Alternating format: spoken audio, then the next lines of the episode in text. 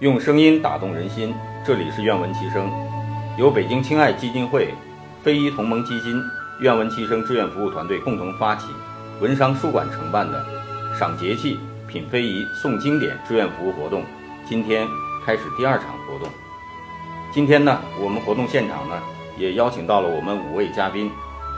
第一位嘉宾呢，是我们张建才老师。张建才老师呢，是我们中国书法家协会理事。河南省书法家协会副主席。第二位嘉宾呢是张正法老师，中国传媒大学人文学院教授。第三位嘉宾小朋友呢是杭运泽小朋友，是北京第二实验小学五年级学生，也是愿闻其声志愿服务项目的发起人。这位小朋友呢是汪淑慧小朋友，是也是北京第二实验小学五年级学生。这位小朋友是田楚瑶小朋友，是北京登莱小学六年级学生。也是非遗同盟基金发起人，也欢迎几位嘉宾的到来。今天呢，我们就聊聊雨水这个节气。雨水这个节气呢，是我们二十四节气中的第二个节气。呃，顾名思义呢，雨水节气呢，也是循着这个字面的意思呢，在这个节气里头，就是立春之后啊，下雪少了，是吧？雨水开始增加。就湿润的空气开始来，然后这个草木呢也开始返青啊。就张老师说返青啊，在这个节气当中呢，也有，呃，每个节气啊，我们二十四节气中也是每个节气有三候。三候，三候。嗯，这儿我说说哈。嗯。这个三候呢，各有它的特点。一候是五天。一候五天。第一个这个五天呢，我们把它叫做塔鲫鱼，就是这个时候啊，因为温度回升啊。北方的河里头的冰啊，呃，都已经解冻了。说这时候啊，这个鱼开始往上游游。这时候，这个水獭就去吃鱼。水獭吃鱼呢，有一个习惯呢，就是吃完了以后，把那个剩下的鱼啊垒在这个那个堤岸旁，所以这叫做塔鲫鱼。那第二后呢，就是呃雁北归，就是大雁呢到冬天的时候往南飞，呃，到了这个。呃，春天呢，温度回升以后，北方有食物了，它就开始往回飞。第三候呢是草木萌动，啊，这时候呢，这个温度回升，雨水下来了以后，这温度跟水汽条件具备了，这时候草木开始呃返青。这是雨水这十五天里头的三个很明显的物候。嗯，所以这就叫雨水。嗯，那雨水的意思就是一直在下雨吗？哦，那也不一定吧，是吧？这个按照我们二十四节气这种，这个古人讲的历法，可能针对北方的这个比较准。这个应该雨水呢，在北方来讲，它并不是说要下下雨增多，它只是讲的这个就是有这个雨水节气之后，雨水要增多，增多，有雪，从概率上它是必然增多的。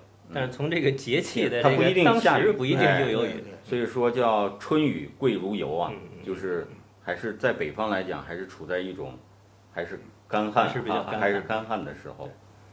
所以在这个小朋友提的问题也是很好。这个除了我们这个雨水下不下雨问天气的问题，可能在节气当中呢，对我们传统文化来讲，可能还有很多的习俗啊。吃的习俗，各方面的习俗，这方面是不是请我们建材老师给我们讲一讲？这方面的这个吃 吃方面有什么习俗啊？可以讲一讲。这个中国呃二十四节气啊，这个里边呢有很多是牵扯着吃的，呃，这个雨水呢也不例外。这个雨水节气呢，在呃。这个二十四节气中是第二个节气，在全国中国呢是地域广大，呃风俗也不一样。这个好像四川西部吧，有一个风俗，呃是就是做关关肉，送雨水，送雨水，做关关肉，就是把这个猪蹄儿啊、黄豆啊，还有海带在一起炖一下，然后有夫妻。啊，双方去送给老丈人是吧？走走走亲戚，就是，呃，在雨水这一天去走亲戚，就是，呃，借助雨水的这种雨的这种绵绵的这个长线，嗯，呃，雨丝，然后祝愿老人们长寿，呃，所以说呢，他们这个也就有呃接受啊，送寿、送寿送寿、送寿接受这个习俗。对，呃，所以说这个呃雨水这一天，因为这个中国分布的地域分布的比较广阔，啊、所以说各地的风俗不一样。